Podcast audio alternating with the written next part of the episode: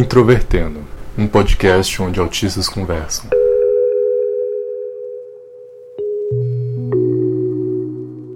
Olá para você que escuta o podcast Introvertendo, esta produção que é feita para neurodiversos, neurotípicos, para todos que estão nos ouvindo. Meu nome é Thiago Abreu, eu sou o editor deste podcast e hoje estou aqui com o Marcos para falar sobre perfeccionismo e autossabotagem. Olá, eu sou o Marcos, é um tema que eu tenho bastante familiaridade. E se você quiser mandar sua mensagem, a sua reclamação, seu convite para nós, sugestões de tema, envie um e-mail para ouvinte@introvertendo.com.br. Você também pode acessar o nosso site introvertendo.com.br e também as nossas páginas no Facebook, Twitter e Instagram, seguidos pelo nick Introvertendo. Com vocês, o episódio.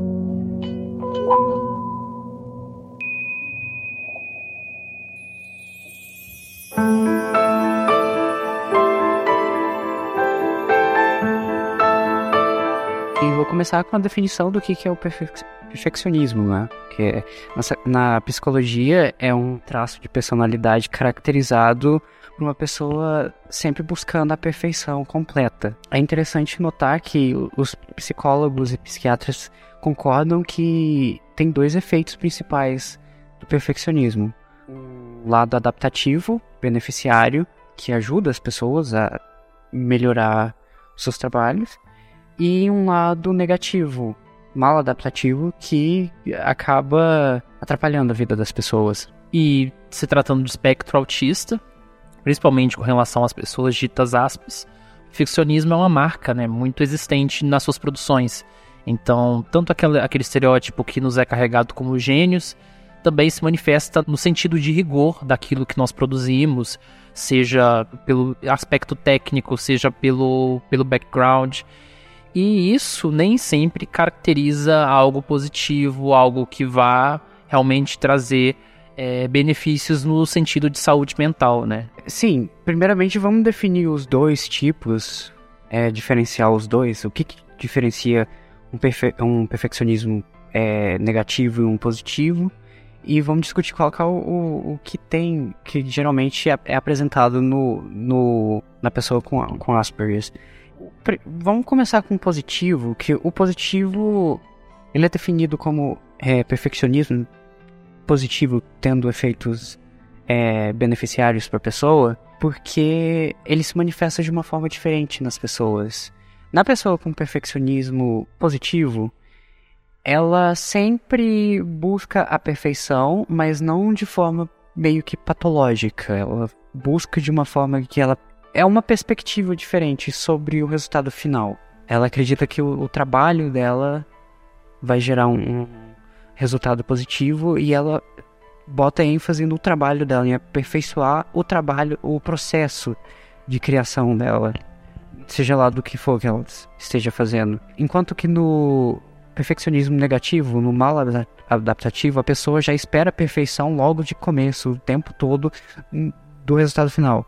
Assim que ela começa um projeto, alguma ambição, ela já espera resultados perfeitos. E esse tipo de perfeccionismo ele traz mais malefícios do que benefícios, na verdade, porque a pessoa geralmente tem a tendência de desistir logo no começo do que ela consiga, o que acaba é atrasando a, pessoa e às vezes é, paralisa ela completamente. E eu acho que o mal adaptativo, o negativo, é o que é mais encontrado no, no autista. Geralmente, uma predisposição, um talento, às vezes pode gerar um perfeccionismo é, negativo, porque a pessoa já espera ser boa logo de começo, sempre, por ela ter um talento em algum, alguma atividade, e acaba que toda vez que ela começa algum processo, alguma ideia, alguma, alguma coisa, ela já espera um resultado perfeito logo de começo porque ela está acostumada a já ter talento, já ter um nível mais avançado logo de começo. Então ela já espera um resultado perfeito logo de começo e isso acaba desenvolvendo um perfeccionismo mal, mal adaptativo. Por exemplo, uma pessoa que já é muito boa naturalmente em desenhar ou cantar, se ela vai começar a produzir sem muito treino, sem um período de aperfeiçoamento, e acaba que ela já espera um resultado excelente, perfeito, logo de começo. e acaba sendo paralisada por causa disso, porque ela não passou por um período de aperfeiçoamento. Ela já espera um resultado perfeito, ótimo, pronto, polido, sem passar pelo processo de aperfeiçoamento primeiro. Esse é o perfeccionismo negativo. É o lado negativo. Eu acho que nos ASPs é mais comum. E você acredita que ao longo da sua vida, se você fosse se encaixar em, em algum deles ou dos dois, é, qual, qual, onde você estaria nessa, nessa escala de perfeccionismo? Ou, ou uma pergunta, na verdade, geral: você se considera perfeccionista? Eu me considero bastante perfeccionista. É, e infelizmente eu tô mais pro lado negativo. Quando eu comecei, eu já, eu já esperava resultados perfeitos do que eu ia começar a fazer. E o problema é que sem treino, sem um período de aperfeiçoamento, você não vai fazer algo decente logo de começo. Então, abandonar projetos era comum até pouco tempo. É, entrei na física também, eu penei bastante porque às vezes uma ideia começa a ficar bem complicada, a matemática começa a pesar bastante, você tem que se esforçar para continuar. Porque sem esforço é difícil você progredir. Muitas vezes eu já desisti logo de cara, quando a ideia já era difícil e avançada. É, isso foi ruim, porque academicamente eu sofri bastante. Desenho, arte, eu também abandonei por um tempo que eu gostava de desenhar quando eu era criança. Eu abandonei porque eu já esperava resultado bom e não via começar sem aprender como desenhar, sem aprender. Você o, todo o processo primeiro. Com certeza, meu perfeccionismo é negativo. No meu caso, eu acho que ele sempre foi uma oscilação entre as duas coisas em alguns períodos. Então, por exemplo, quando eu era criança, eu tinha muito rótulo de uma criança muito inteligente, não diria genial, e nessa época eu conseguia desenvolver muitas coisas com facilidade, seja pela questão da. Não colocava muita pressão sobre aquilo que eu fazia, as coisas aconteciam, produziam, mas ao, com o passar do tempo eu, não, eu passei a não me sentir desafiado, porque era muito confortável, sempre receber elogios, sempre estar pronto né, para ouvir coisas que, que eu queria ser ouvido. E aí, com o tempo, eu acho que tanto com a questão do humor, aí, né, depois da adolescência vem depressão, vem uma série de questões. E aí, a minha forma tende muito mais ao negativo. E aí, acabo é, ficando muito reativo em alguns períodos, não conseguindo produzir ou, ou sentindo aquela paralisia antes de produzir. Mas eu percebi em todos os períodos da minha vida em que eu consegui fazer coisas boas a longo prazo que me trouxeram, por exemplo, êxitos tanto é, intelectuais quanto profissionais, se renderam de algo positivo. Ou seja, eu comecei de um estágio em que eu era um completo ignorante ou muito ruim em alguma coisa, fui me aperfeiçoando em termos de técnica, né?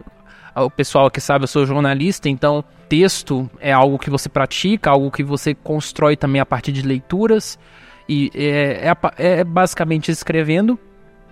E aí eu percebi que com o trabalho de anos, é, saindo desse, de, de, desse ponto de que de, de, não me, de, não, de não me enxergar como pronto, eu fui estabelecendo um estilo, um, uma, uma quantidade, um conteúdo que só me permitiu ser alcançado a partir de um perfeccionismo positivo a longo prazo. O problema é que o perfeccionismo negativo, mal adaptativo, leva à autossabotagem. Que é exatamente isso. Você já espera um resultado excelente logo de começo, sem hum, logo de início sem melhorar, sem ter o processo todo, e acaba que você já desiste logo no começo. A autossabotagem, você, você sabe que não vai dar certo e você acaba sendo seu próprio pior inimigo. Enquanto no positivo, eu tive que aprender que é com esforço que você vai melhorando, é aos poucos, então você tem que ficar, é, você vai se animando com cada passo que você dá, cada progresso, você já vai ver sua melhora no que você está fazendo e você vê que vai melhorando. E aí sim, esse é um tipo de perfeccionismo. Você quer chegar na excelência, mas você sabe que é um processo e você vai aos poucos e é o seu trabalho e esforço que vai te levar lá. E esse, esse perfeccionismo, na verdade, é muito útil. E geralmente é o que leva à excelência. Porque pessoas que não têm esse tipo de perfeccionismo geralmente são complacentes, né? Acabam estagnando na vida, no que elas fazem e acabam ficando na mesmice. Eu acho que é bom ter um pouco de perfeccionismo, mas desde que seja o tipo saudável. Esse tipo de que você vê que é, gradual, que você vai melhorando, para não levar para autossabotagem. Que aí é o problema que é quando o perfeccionismo acaba ficando, é, se tornando um problema. Uma coisa que leva ao perfeccionismo negativo é o fato da pessoa já ser elogiada pelo resultado logo no começo. Ela já ter talento.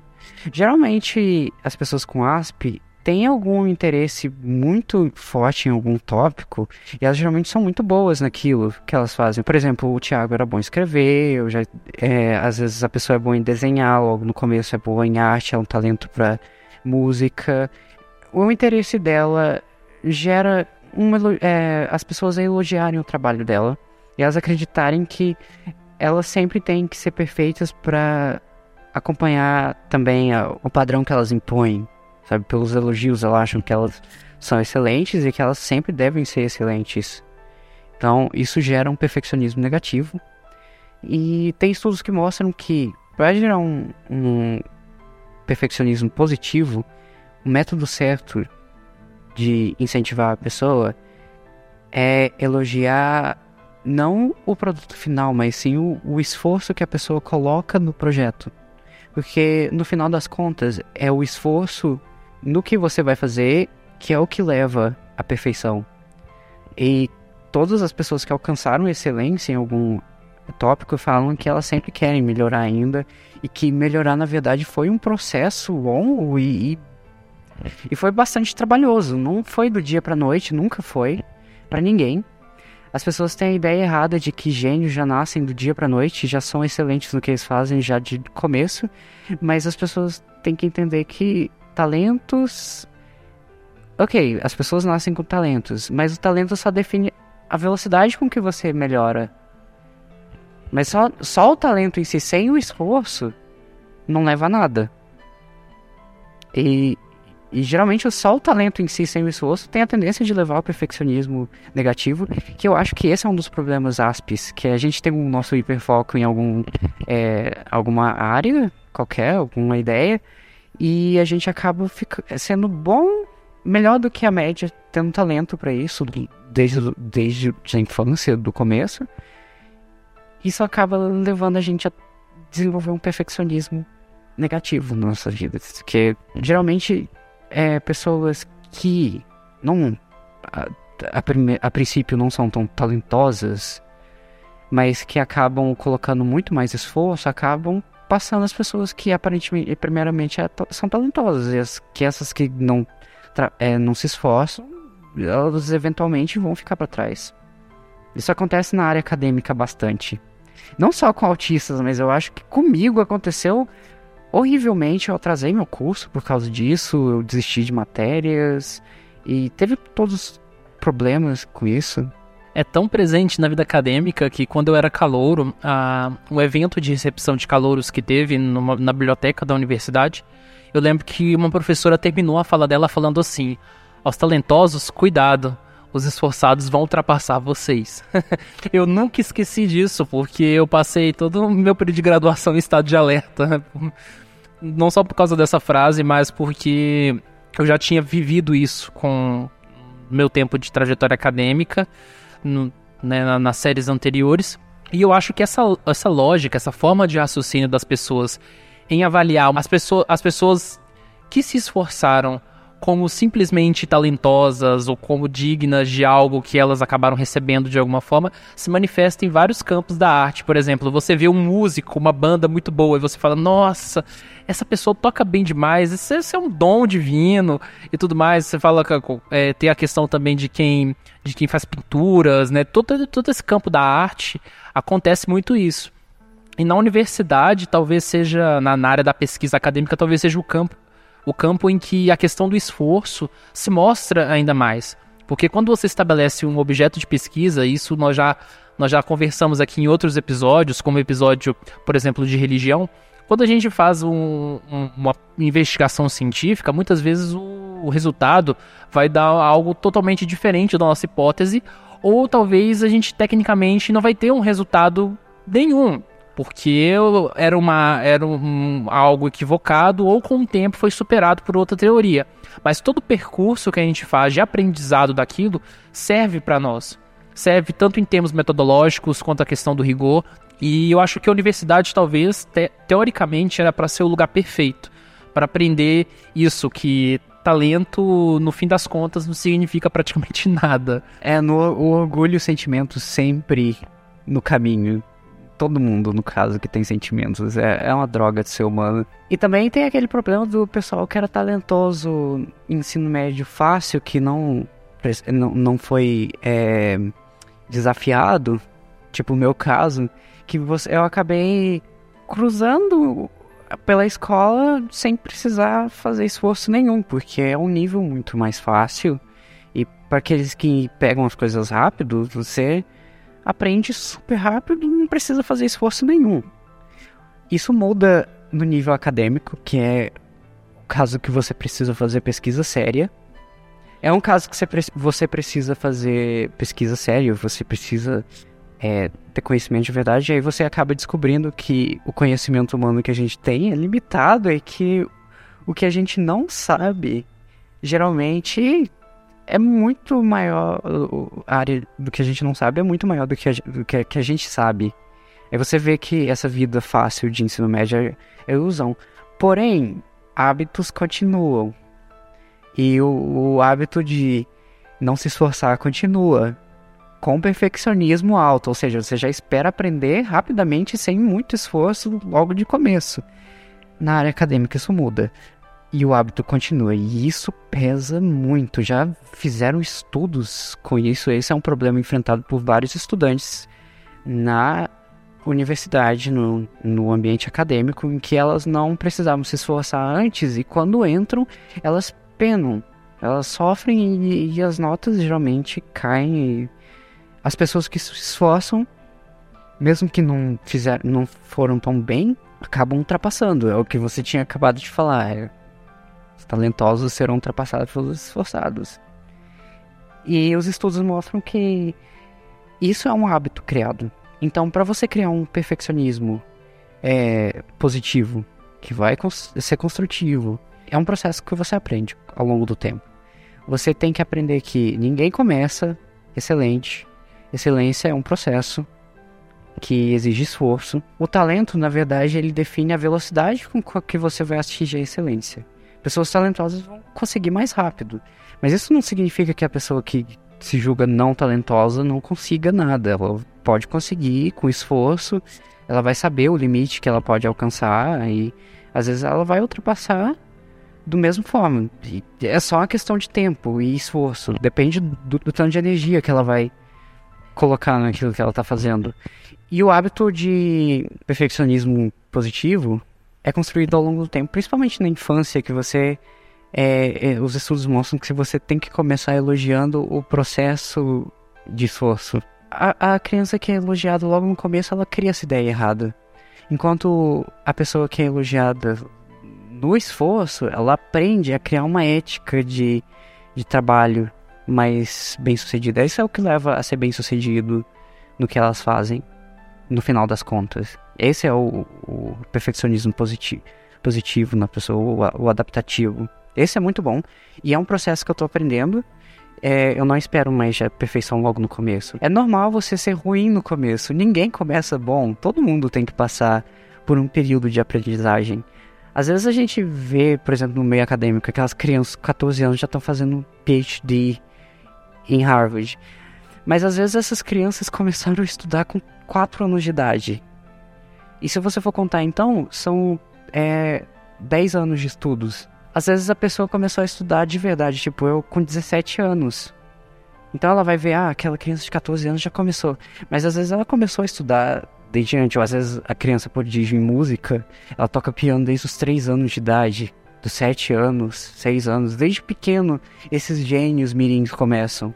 Então, assim, nunca é tarde para começar nada. E a gente tem que entender que é ao longo do tempo que a gente desenvolve as nossas habilidades, seja lá no que você for fazer, escrever, desenhar, pintar, música, esporte, tudo, é prática, esforço e dedicação, energia.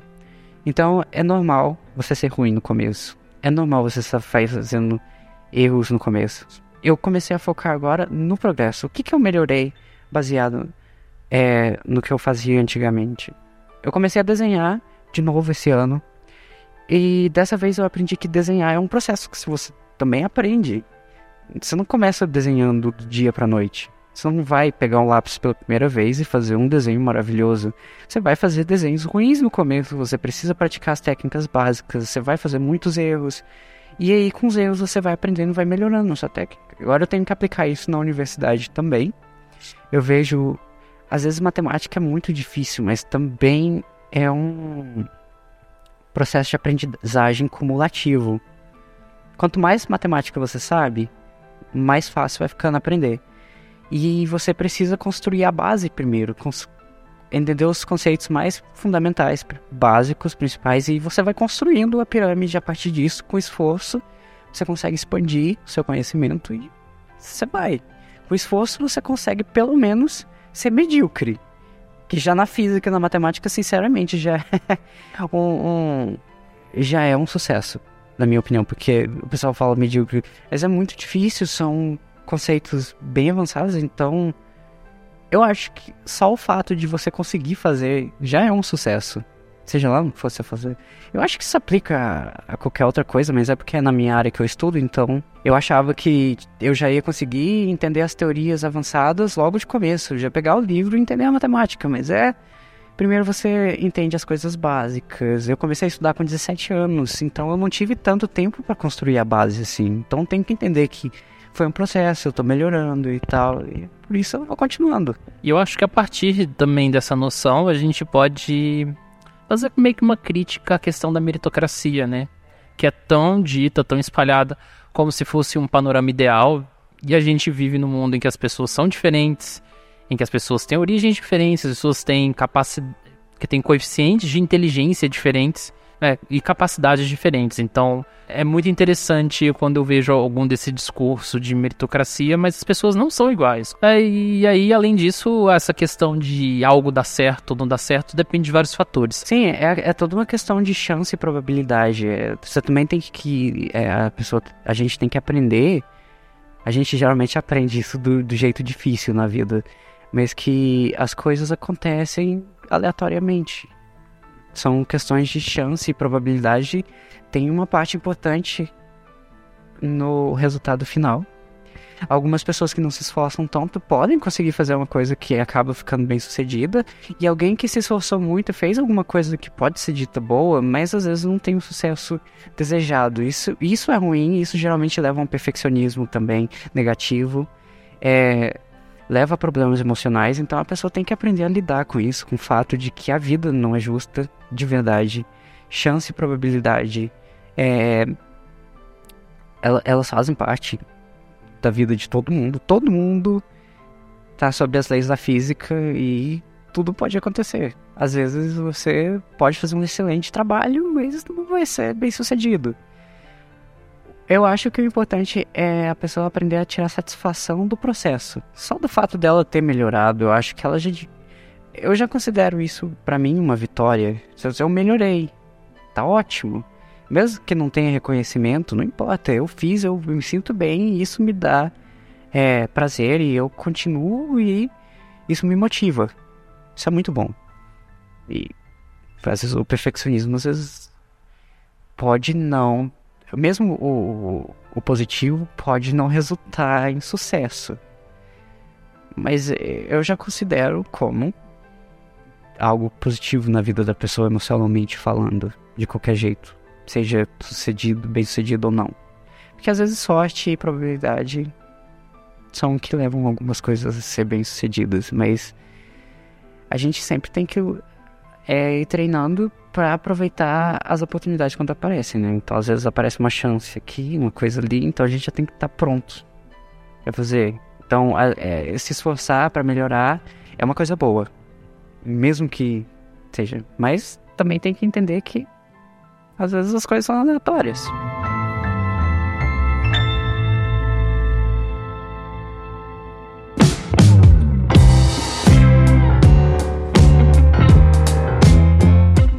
Olá pessoal, mais uma vez temos e-mails para serem lidos no nosso podcast. É, nesse episódio específico agora, o episódio de mercado de trabalho, nós tivemos um e-mail direcionado a ele e nós tivemos também muitos movimentos, né, de contatos de pessoas. Nosso podcast está numa curva de crescimento muito legal, eu fico muito feliz com isso. E se você estiver chegando agora no podcast, eu te falo, acompanhe aí as, as novidades por meio do nosso site introvertendo.com.br e nas nossas redes sociais que você encontra no topo do site é, um, o ícone de cada uma delas, né? Facebook, Twitter, Instagram e, e por aí vai. Nós vamos começar a leitura de e-mails hoje com um e-mail bem curto da Simone Souza. Ela pediu a seguinte orientação: o filho dela é autista, tem 12 anos, pesa 103 quilos e está numa fase de não querer tomar banho. E aí ela, pedi, ela pediu para nós falarmos sobre isso. E aí eu pensei da seguinte questão, Simone. Eu acho que é interessante o episódio sobre adolescência em geral, porque as experiências de adolescência do, das pessoas de, do podcast são muito distintas. Então, tá anotado aqui em 2019, pode ter certeza vai rolar episódios sobre adolescência. E o segundo e-mail que nós recebemos veio do Daniel Cabral. Ele enviou um e-mail para nós no, em alguns episódios lá atrás e dessa vez ele mandou mais um e-mail e ele disse algumas coisas bastante interessantes que talvez pode até né, ser semelhante a alguma coisa que alguns de vocês estejam passando. O e-mail diz: Muito bom esse episódio. Me identifiquei muito com as falas de vocês três. Infelizmente, estou em um limbo infernal no momento. Depois de 15 anos na mesma empresa, fui demitido. Eu ia bem enquanto meu trabalho era isolado mas comecei a viver o inferno quando fui promovido a chefe. Estou há um ano e meio desempregado e sem sucesso em encontrar uma nova colocação. Mas esse desemprego me fez perceber Asperger, além de uma forte suspeita de déficit de atenção. Bom, no final do ano passado, meu filho, hoje com 5 anos, foi diagnosticado também, né? E está fazendo todas as terapias e tratamentos recomendados, e está super bem acompanhado. O mesmo não acontece comigo. Estou tentando médico pelo SUS, mas sem previsão de atendimento. Para conseguir um acompanhamento particular, preciso de um emprego. Então, estou fazendo o que não se deve, me orientando a partir do diagnóstico do meu filho. É bom que você saiba que isso não se deve, mas é, é geralmente uma tendência muito grande, né? Se o, se o filho é e, e, os pais têm uma suspeita de serem, sabe, a chance, a chance de não ser é muito pequena. Mas sim, é importante fazer avaliação. É, tem aqueles famosos ASP hum, eu fiz ele na, na época da suspeita. É, os faço desde o início do ano a cada 45 dias e sempre indicam que estou dentro do espectro. Eu acho que cada vez mais que você fizer, você vai decorar as questões, vai identificar padrões daquilo que sugere ser mais neurodiverso e a sua pontuação vai aumentar. Então, geralmente, quem faz a ASP-teste eu recomendo que faça somente uma vez, quando ainda não souber muito sobre as características, que você faz uma você responde de forma mais natural, eu poderia dizer assim. Mas voltando à questão, ele, ele diz: Minha esposa, coitada por conviver comigo, não acho que ela seja co coitada, né? Ela tá com você porque gosta, mas enfim. É psicóloga e sempre indicou que havia algo não normal comigo. E ela corrobora com a possibilidade de eu ser ASP. Nunca trabalhei na minha área de formação, que é Ciências da Computação. Ele disse que formou em 2002. E nesse ano consegui ingressar na Univesp para fazer de maneira gratuita a licenciatura em matemática. Eu espero que você se encontre no curso. Internamente estou uma bagunça, assim como esse e-mail que escrevi às pressas para agradecer o trabalho de vocês. Ouvindo vocês, tive mais uma motivação para não desistir de algumas coisas. Obrigado. Vida longa a vocês e ao podcast. Eu que agradeço, Daniel. É, é sempre legal ler esse tipo de experiência. É uma coisa é, que me saltou à mente quando eu li o seu e-mail, essa questão do preciosismo, né, que algumas pessoas dentro do espectro têm, que diz um pouco desse episódio agora que acabou de passar, de que até um endereço de, até uma mensagem de e-mail tem que ser, sabe, às vezes perfeita com a questão da autocrítica excessiva. Enfim, isso não é uma coisa exclusiva sua. Outras pessoas que já mandaram e-mail para nós é, já relataram isso. Inclusive, quando eu era ouvinte de muitos podcasts, né, eu tinha mais tempo para escrever e-mails. Eu também era muito assim, escrevia e-mails gigantescos, né, com muitos detalhes, etc. E sinceramente, para quem produz conteúdo, o e-mail de vocês, da forma como ele é enviado, ele já é rico o suficiente. Então, eu, eu particularmente estou satisfeito. Se a ideia é agradar o destinatário, então eu acho que vocês cumpriram seus propósitos e, e é isso que vale. Na próxima semana não terá episódio do podcast. Nós estamos, como vocês sabem, em algumas semanas não teremos episódios, mas nós seguimos aí com mais conteúdo e em breve vocês ouvirão o episódio de número 28. Até mais.